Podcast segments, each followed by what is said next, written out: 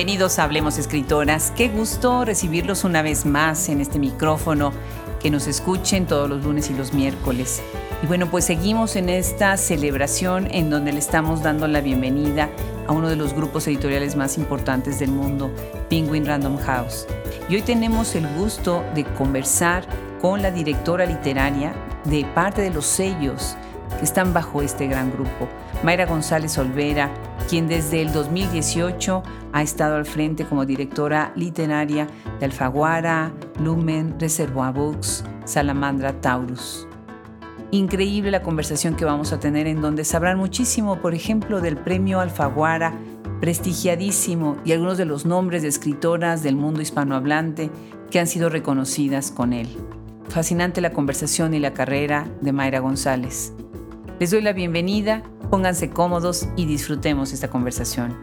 Yo soy Adriana Pacheco y soy orgullosamente parte de Hablemos Escritoras y de Shop Escritoras la primera tienda en línea para los Estados Unidos, con obra de magníficas escritoras contemporáneas y de todos los tiempos.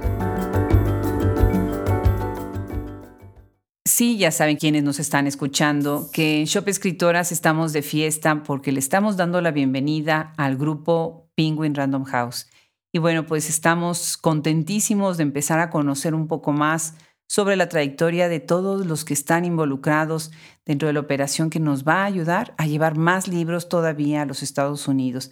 Felices, felices con esta confianza que han depositado en Shop Escritoras y hoy pues encantadísima porque vamos a platicar con Mayra González Olvera, quien es directora literaria. Nada más con el mismo título me encantó por todos los sellos que maneja y por tener esa especialización de ser directora literaria. Muchas gracias, Mayra, por sumarte a Hablemos Escritoras. Ay, gracias, Adriana. Estoy feliz. Me encanta el proyecto. Es un proyecto, te lo dije cuando platicamos fuera del aire, es un proyecto impresionante, es un proyecto necesario, es un proyecto muy cuidado. Es en verdad una joya para los lectores y un tesoro que se va a utilizar para el bien Muchas gracias, muchas gracias. Pues mira, viniendo de ti, la verdad es que muchísimas gracias en nombre de todo el equipo. Es un gran halago. Y bueno, antes de que empecemos con tu trayectoria, que es impresionante, nada más dime, ¿cómo, cómo llegas a este mundo editorial tan, tan grande desde tus inicios, antes de estar haciendo lo que estás haciendo hoy? Yo estaba, eh, salí de la carrera y fui contratada en una revista, en una revista de variedades para encargarme de la edición, era la editora de salud, de la sección de vida se llamaba, la revista nueva. Y yo tenía vínculos ya con la editorial porque mi marido era dictaminador de la parte de Alfaguara y era muy amigo de un conocido escritor mexicano, Rafael Ramírez Heredia, que murió hace ya varios años. Era parte de su taller y él le había recomendado a la entonces directora Marisol Schulz, ahora directora de la Feria Internacional del Libro de Guadalajara, le había recomendado a Jorge Gudiño, mi marido, como dictaminador, como lector.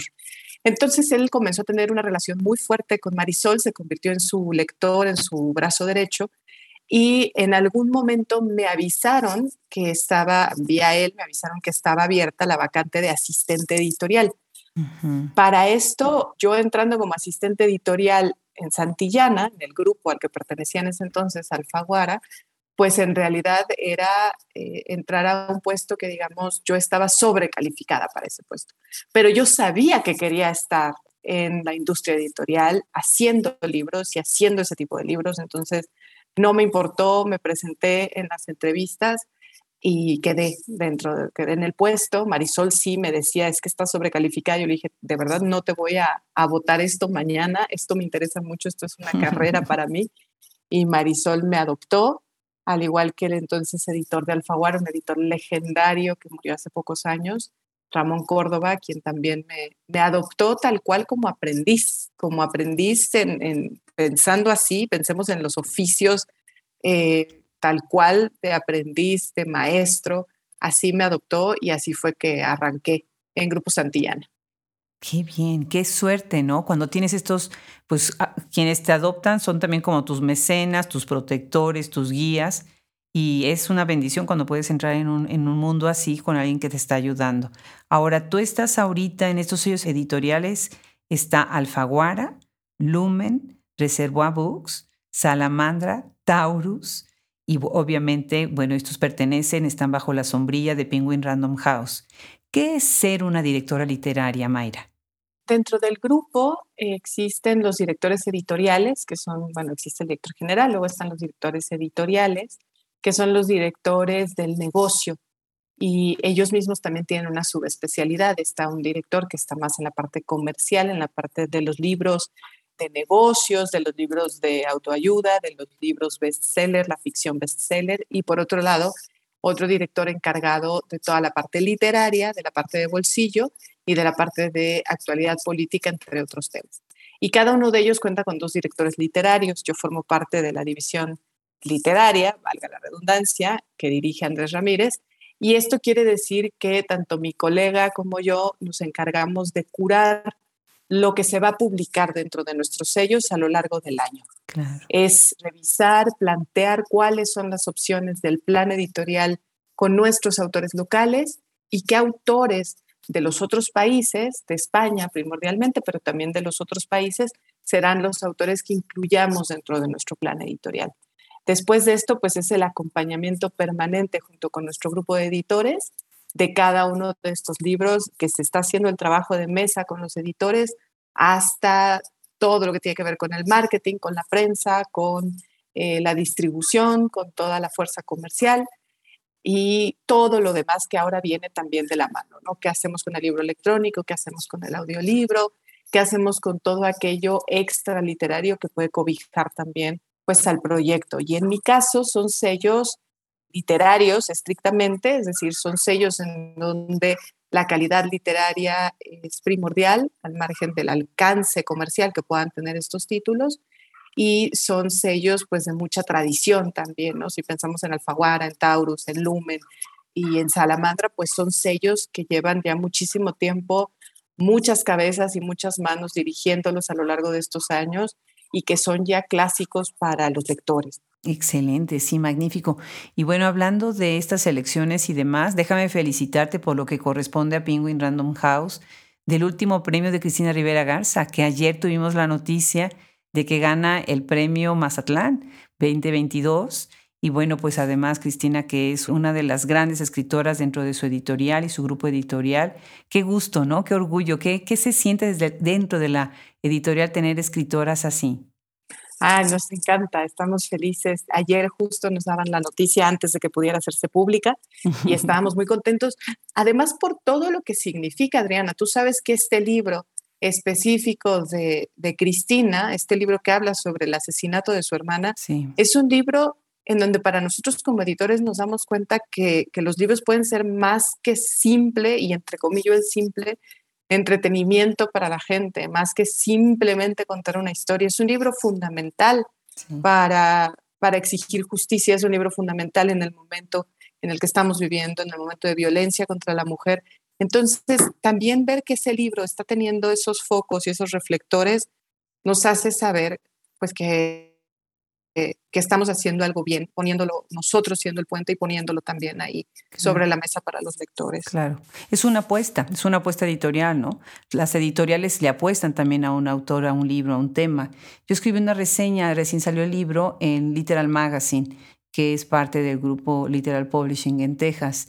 Y escribí la reseña porque quedé verdaderamente impresionada de la valentía de Cristina, además que es una escritora a la que nosotros en el proyecto respetamos muchísimo, por todo su perfil tan completo y su gran calidad literaria y estética. Y bueno, acá viene la siguiente pregunta. Ustedes dentro de toda experiencia, de todos estos años de trabajo y de estar leyendo y leyendo, me imagino que de alguna manera tienen ciertas escritoras que han estado siguiendo sus pasos y apoyándolas a lo largo de toda una carrera en la que van ellas mismas creciendo, me imagino. Sí, eso, eso la verdad es que es muy lindo. Yo pienso, por ejemplo, en mis inicios, eran los primeros años, cuando yo era asistente editorial, eran los primeros años de Ana Clavel, de una escritora como mm, Ana Clavel. A mí me tocó editar, siendo asistente editorial, Ramón me permitió ser la editora de PEAPA, editora de mesa por completo del dibujante de sombras de Ana Clavel. Y al paso de los años, pues me encuentro con que evidentemente es una escritora ya con una trayectoria, con una solidez, con un grupo de lectores que la sigue, con premios, y me resulta muy, muy enriquecedor ver hacia atrás y ver todos estos años de trabajo conjunta desde distintas trincheras. Ahora, por ejemplo, el año pasado que sumamos a nuestro catálogo a, Laura Baeza con su primera novela. Sí, sí, y, me encanta. Y es, es, encantador el ver cómo Laura, cómo la recibe la crítica, cómo la recibe su grupo de, de colegas y con grupo me refiero al grupo de escritores en general, no a que pertenezca a un grupo, sino sus colegas, cómo la reciben. Y recientemente se, se, anunció que es una de las cinco finalistas de uno de los certámenes de cuento más importantes del libro de cuento, que es el Ribera del Duero, en España. Entonces, todo eso pues se va convirtiendo en, en sí, de, alguna manera somos, eh, en mi caso me considero madrina de, de todos ellos y de sus libros Almadelia Murillo, por ejemplo, que igual desde el primer libro que publicó, ya estando yo en la dirección, El niño que fuimos, em, es, una autora que he visto como en estos pocos años su resonancia se ha ido, eh, bueno, ha crecido de manera exponencial. Es una autora que ahora su columna en Reforma, su columna en Opinión 51, tienen mucha relevancia en la actualidad nacional y eso hace que su literatura también tenga un peso. Em, sí, es, tenemos varios casos, es muy enriquecedor, como decía, y también para mí, por ejemplo, formar parte de esa sección de carrera de escritoras con una hermosa trayectoria como Rosa Beltrano, como Carmen Boullosa, que cuando yo empecé, pues ellas ya eran quienes son, pero ahora poder subirme a esa parte de la carrera y acompañarlas en este momento, en esta época, con libros maravillosos, pues es también una motivación que todos los días me, hace querer seguir en esto, ¿no? Me emociona muchísimo escucharte. Fíjate que ahorita estoy preparándome precisamente para entrevistar a Laura Baeza. Eh, a veces las escritoras o, se pensarán que los tiempos de espera son un poco largos en Hablemos Escritoras. Es que nosotros no hacemos entrevistas, hacemos curaduría literaria. Eso quiere decir leerse todos o casi todos los libros. Creo que Rosa Montero fue la única que Todavía no termino todos porque son muchos, pero muchos, muchos. Pero tratamos de leernos por lo menos el 80% de su obra, ¿no? Y así lo veo, por ejemplo, con Laura Baeza, que es tan interesante su literatura. Rosa Beltrán es una escritora a la que ahora estoy estudiando ya de lleno, por muchos otros proyectos que queremos hacer sobre su obra, que es un nombre que a mí en lo especial me, parece que tiene que sonar más dentro y fuera de, México, especialmente en los Estados Unidos. Es un nombre que hay que mencionar muchísimo, muchísimo, porque en Estados Unidos casi no se escuchan más que en ciertos círculos, ¿no? Entonces estoy de acuerdo contigo que, que hay algunas que están uno creciendo y viéndolas crecer. Cuéntanos un poco también acerca de tú misma Tú estás muy metida en la cátedra Carlos Fuentes, ¿verdad? De literatura hispanoamericana en la UNAM. Me parece que es un complemento muy interesante para tu perfil como editora. Completamente, como editora, como lectora. Claro. Tú imagínate, Adriana, ustedes que nos escuchan, que yo cuando entro como asistente, era el momento de la publicación de, de los últimos libros de Carlos Fuentes. Yo recibía, yo era la encargada de recoger las hojas del fax, porque se usaba entonces el fax y Carlos Fuentes mandaba todo por fax, de recoger las hojas y de trabajar junto con Ramón. Ramón me pasaba pruebas, me pasaba portadas para que le ayudara a ver qué encontraba y fue muy generoso en, en esa parte. Además de que tuve oportunidad de entrevistarlo para mi programa de radio y después, cuando cambio de área, cuando cambio a comunicación, Carlos Fuentes, yo cambio en 2012 y justo cambió un mes antes de su muerte. Entonces, su muerte fue de, las, de los primeros momentos y de las primeras crisis, porque era en verdad una, una, crisis por el manejo de información que se podía hacer y lo que no se podía decir, una de las primeras crisis que tuve dentro del área de comunicación. No me y ahora me toca cuidar junto con Silvia Lemus, junto con Balcel, su agencia, pues me toca cuidar de su obra y estar muy al pendiente y muy cerca de Silvia, que es una gran periodista, como ustedes saben, una gran lectora, y ahora desde hace un par de años, pues formar parte del Consejo de la Cátedra, que está montada en la Universidad Nacional Autónoma de México y que Alejandra Saavedra, una doctora académica, es quien está coordinando la cátedra. Entonces trabajamos mucho de la mano y lo que queremos hacer en la cátedra, el espíritu de la cátedra, es impulsar la literatura latinoamericana, la nueva literatura latinoamericana. No pensemos en edades, no digamos, ay, es que los jovencitos. No, no, no, no, es un tema de juventud, es un tema de visibilidad. Otros países, de otras latitudes y de nuevas perspectivas de escritura en este momento.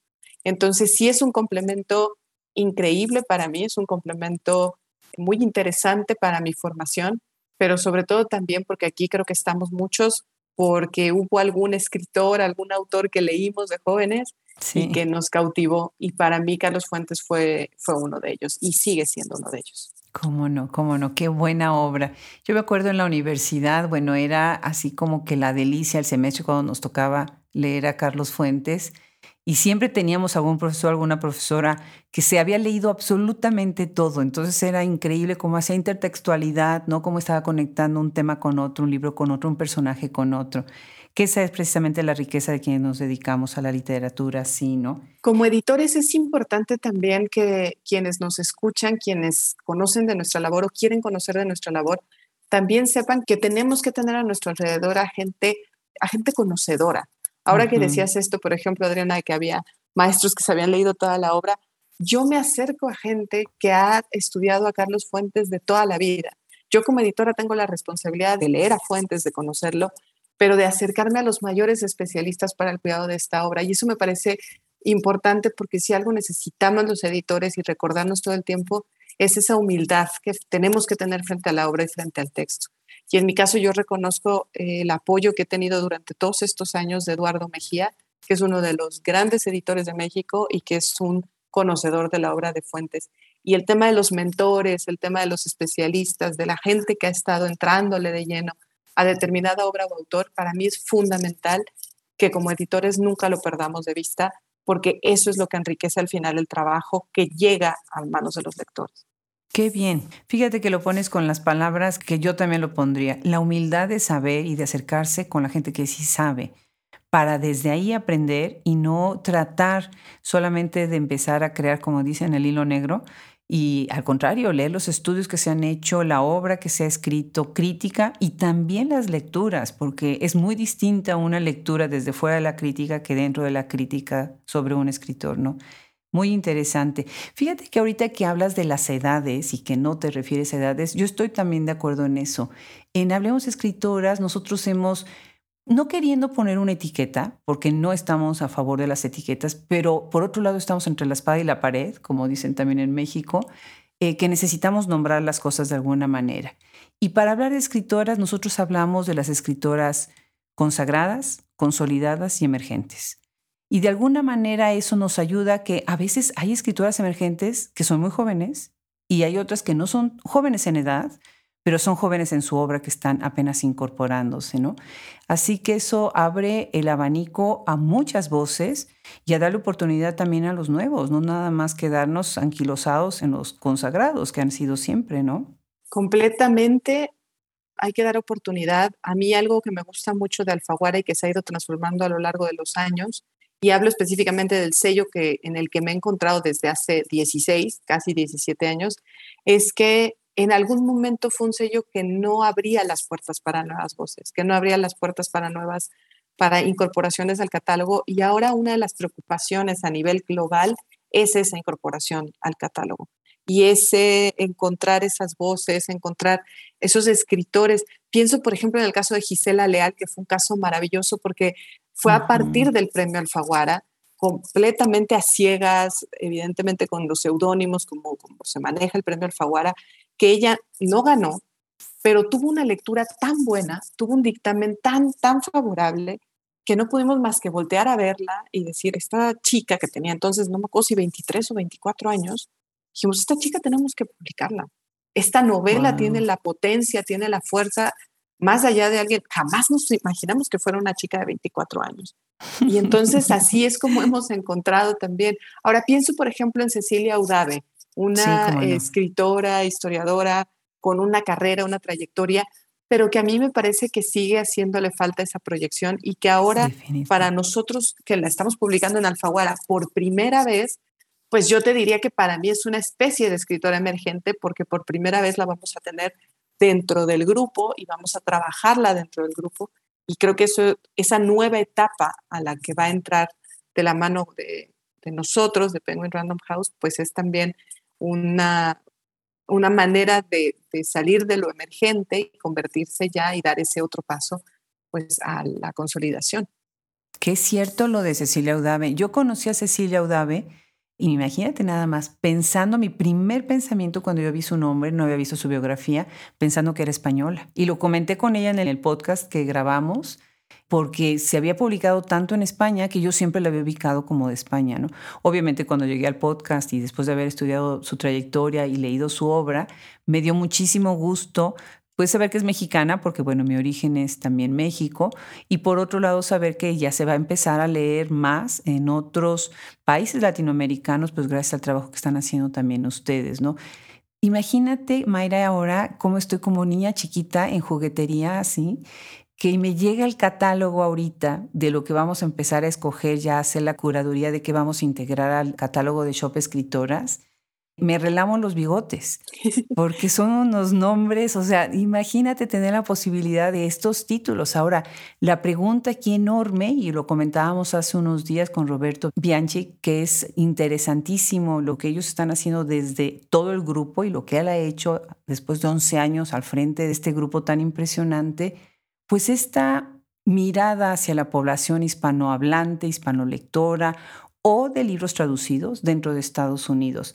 Cuéntanos un poco acerca de cuáles son tus sueños, cómo soñarías que estas escritoras tan fabulosas que tú ves en estos sellos que manejas, cómo podrían atravesar esas fronteras hacia el lector americano o el lector hispanohablante. Dentro del programa que tenemos nosotros está Mapa de las Lenguas, que es justo un programa que lo que hace es que cada uno de nosotros, con todo el dolor de nuestra alma y casi casi como la decisión de Sofía, es tener que ver cuál de nuestros hijos del año es el indicado para formar parte del mapa para el siguiente año. Y el siguiente año, eso quiere decir que ese libro va a ser publicado en todos los países del grupo en español. Justo el mapa de las lenguas de este año es Laura Baeza. Entonces, esos sueños se van cristalizando porque mm, al principio pues hacemos una contratación, queremos una nueva voz en el catálogo y luego pensamos qué podemos hacer en este caso. Hay que elegir entre el catálogo, pero yo no tengo duda de que la autora que teníamos que arropar en este momento era Laura Baeza y conforme voy leyendo las críticas y todo lo que está surgiendo a, a raíz de su novela, pues me doy cuenta que no me equivoqué, que no nos equivocamos y este año entonces se le va a leer en toda Hispanoamérica es un mercado complicado, es, difícil el, tema de entrar a otros países. Ya no digamos las traducciones, Adriana, las traducciones son complicadísimas. Son mercados cerrados, son mercados en donde los nombres que ya suenan son los que hay y donde hay que picar piedra. Entonces, mi sueño es poder hacer todo lo posible desde México, acompañada por el grupo, por supuesto, para que esas voces resuenen cada vez más. Hay algo importante además de la humildad, Adriana, para el editor, y que me parece que, y tú lo decías hace rato con respecto al proyecto de Hablemos Escritoras, por lo que tardan ustedes en leer la obra, que es la paciencia. Sí. Y hay que ser pacientes. Y yo a los escritores siempre, sobre todo a los que se, van sumando al catálogo, a muchos los conozco ya de muchos años, a los escritores que se van sumando al catálogo siempre les digo, ¿tienes prisa? Porque, porque si tienes prisa, me parece que podemos llegar a tener problemas. se necesita paciencia. Sí, sí, ya lo creo. Mayra, cuéntanos sobre el premio Alfaguara, que es un premio tan renombrado. Cuéntanos de algunos nombres de quienes lo han ganado. ¿Cómo es el, mecanismo, cómo es la dinámica de este premio tan, tan mencionado a nivel internacional? Ay, es padrísimo. Y además yo estuve, estuve en las entrañas porque cuando estaba como asistente editorial, yo me encargaba del primer descarte. Entonces llegaba libros y yo mm. lo que hacía era leer para ver si, se iba a una lectura formal, a un dictamen, si valía la pena o si quedaba, pues como dice la palabra, descartado, ¿no? Porque llegaban decenas y decenas, llegaban más de 100 y siguen llegando más de 100 manuscritos. Y hay algunos que pues sí, desde el principio uno se da cuenta que no, que no funciona. Es un premio del cual me siento muy orgullosa de formar parte del mecanismo desde hace tantos años, porque es un premio de verdad, Adriana, tan limpio, es un premio que está tan cuidado, y la primera, la primera vigilante, la primera guardiana del premio es sin duda la directora editorial en España de la división literaria, que es Pilar Reyes, que es de una discreción, de, un, de una protección de los autores de los manuscritos, del anonimato, de una protección del jurado impresionante. Hay muchas cosas que solo ella sabe que no nos comparte a ninguno de los directores literarios, a ninguno, ni a los directores editoriales, ni a los directores generales de ningún país, porque lo digo, es la guardiana del premio.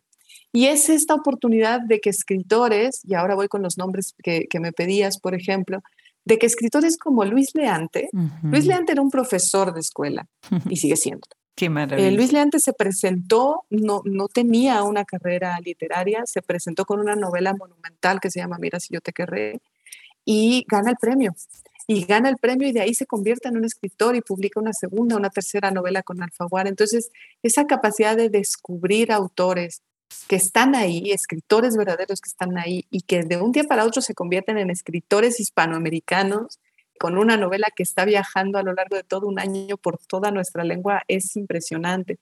O jovencitos, cuando Andrés Neumann ganó con El viajero del siglo o cuando Santiago Roncayolo ganó con Abril Rojo, pues también estamos hablando de escritores muy jovencitos en ese momento que participaron en el premio y que al final pues el jurado se inclinó por ellos.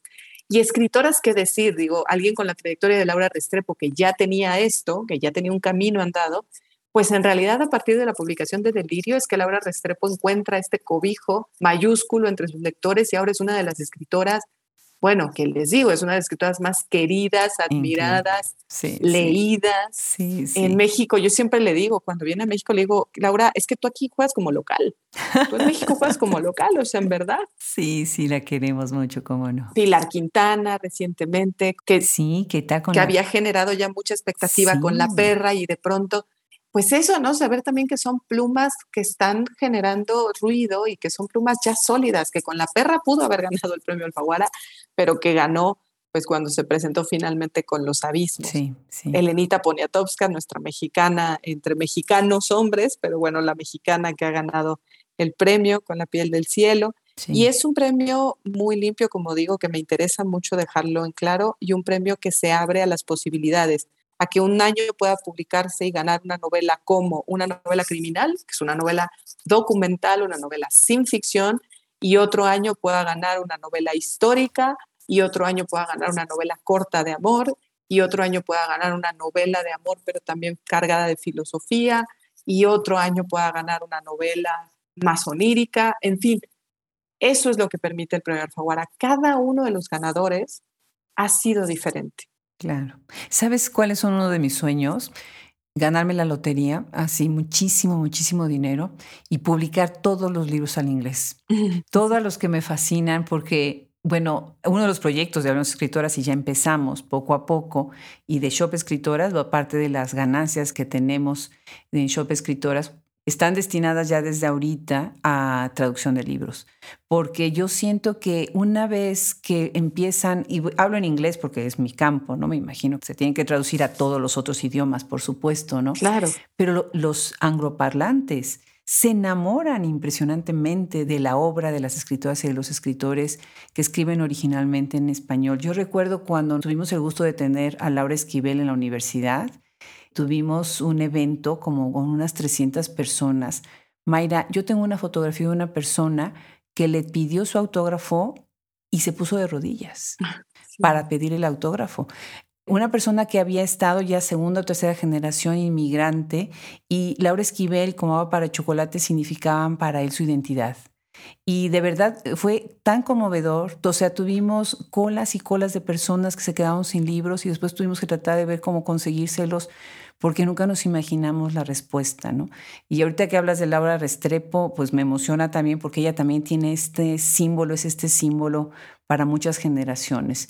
Y yo sé que tú también eres entrevistadora y has estado en estaciones de radio que yo me acuerdo cuando era chica y bueno, como provinciana de Puebla, íbamos a la Ciudad de México, que era una cosa así, un evento enorme ir a la Ciudad de México.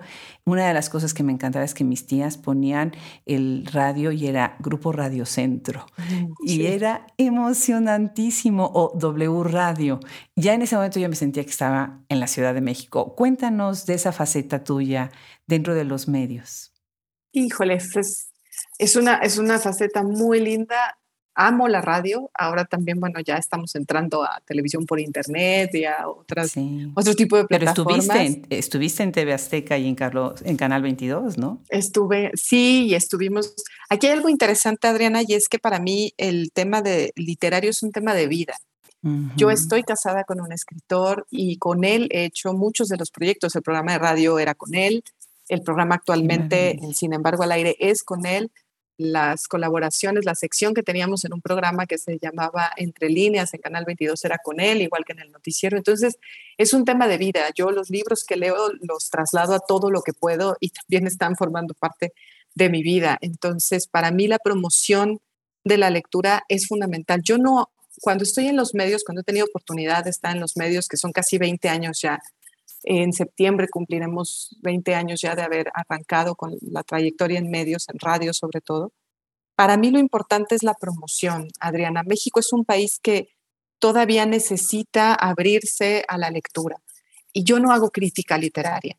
Yo no someto un libro a la crítica, al ojo duro. Yo lo que hago es recomendarlos, recomendar buenas lecturas. Si no me gusta un libro, no lo menciono simplemente. No que no me guste. Si creo que no tiene algo valioso para compartirlo con la audiencia, simplemente no lo menciono. Pero me parece que estamos en un punto en el que la gente necesita escuchar recomendaciones, abrirse a ese espacio de lectura, más que escuchar o leer una crítica. Me parece que eso para los lectores duros, pues está muy bien. Pero todavía tenemos que ampliar más el grupo de lectores en nuestro país y en nuestra lengua. Cierto. Mi pregunta es siempre esa, no nos estaremos hablando nada más entre nosotros, ¿Cómo le hacemos para sumar más lectores de verdad? Desde niños, desde jóvenes y adultos. Hay que convertirlos a la lectura, ¿no? Y bueno, pues tengo una última pregunta. ¿Cómo fue tu entrevista con Laura Restrepo y con Ricardo Piglia?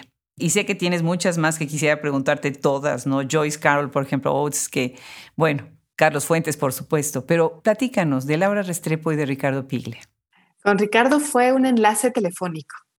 Fue un enlace telefónico, fue muy emocionante, aunque he de decirles que el tener la entrevista en persona pues siempre ha sido mucho más emotivo, ¿no? Y te toca mucho más, pero fue por supuesto muy interesante de esas entrevistas en donde uno quiere subrayar cada palabra que dice el escritor, porque era de una sabiduría y era de compartir realmente reflexiones profundas más allá del libro del que estábamos hablando, se convirtió en una conversación sobre literatura y fue fascinante el poder tener esa conversación. Y con Laura, con Laura lo que pasa es que además han sido eh, momentos muy especiales. Laura y yo, a Laura Restrepo yo la, la puedo llamar mi amiga, somos a estas alturas, somos muy amigas, nos escribimos, estamos al pendiente, pero cuando yo la conocí, cuando Delirio, era nuestro primer año en radio, en radio, en el programa de radio La Tertulia.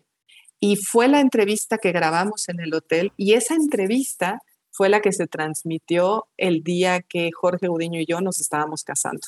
Grabamos esa entrevista porque nos casamos en viernes y el programa era en viernes. Y Laura es una iluminada. Yo la, hemos entrevistado ya en varias ocasiones. Ella me pidió, porque es una escritora además de una humildad brutal, ella me pidió que la presentara en Phil Guadalajara con su novela Los Divinos hace algunos años, su novela más reciente, y para mí fue, fue un regalo. Le dije, oye, Laura, pero ¿quién quieres que te presente? Cualquiera, Adriana, a cualquier periodista, a cualquier autor le dices que presente a Laura Restrepo y, te dicen que sí.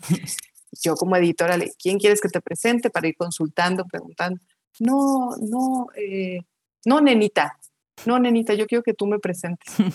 bueno, sí, Laura, yo estoy como tu editora acompañándote, por supuesto, en todo momento. Yo voy a estar ahí en la mesa, pero ¿quién quieres que te presente? No, nenita, tú.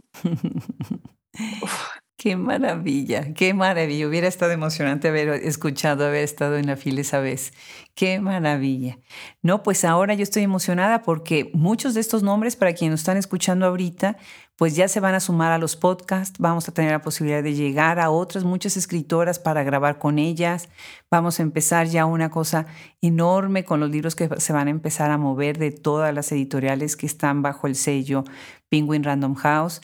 Y yo, bueno, this is a blessing, eh, perdón por la pochez, pero esta es una bendición porque hemos crecido desde ser una cosa muy chiquitita, un proyecto muy chiquitito, muy encaminado nada más a los podcasts y la enciclopedia en una oportunidad de llegar muy lejos con las voces y con las plumas de escritoras que me conmueven. Esto lo hago también porque, porque se me pone la, piel de gallina cuando leo ciertos libros, se me hace un nudo en la garganta cuando leo otros, se me llenan los ojos de lágrimas con otros más, obviamente.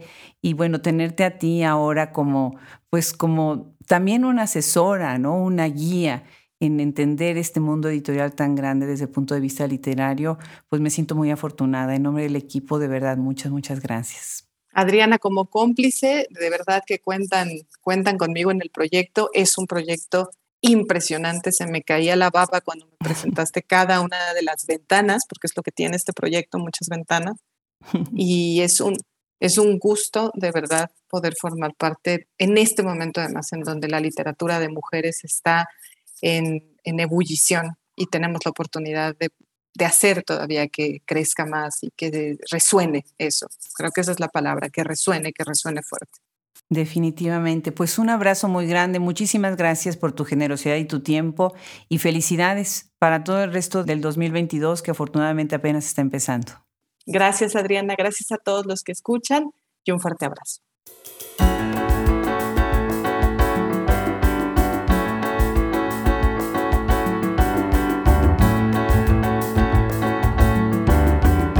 Muchas gracias una vez más a Mayra González Olvera se haya sumado a nuestro proyecto Hablemos Escritoras. Muchas gracias también a nuestros editores en audio, Cristian Josefi, a nuestro ingeniero, Fernando Macías, social media, Andrea Macías, y a nuestros colaboradores, Wilfredo Burgos Matos, Alejandra Márquez, Liliana Valenzuela, Juliana Zambrano, Verónica Ríos, Fran Denstedt, Gaele Calvez, Gisela Jefes. Yo soy Adriana Pacheco y les mando un saludo afectuoso desde Austin, Texas.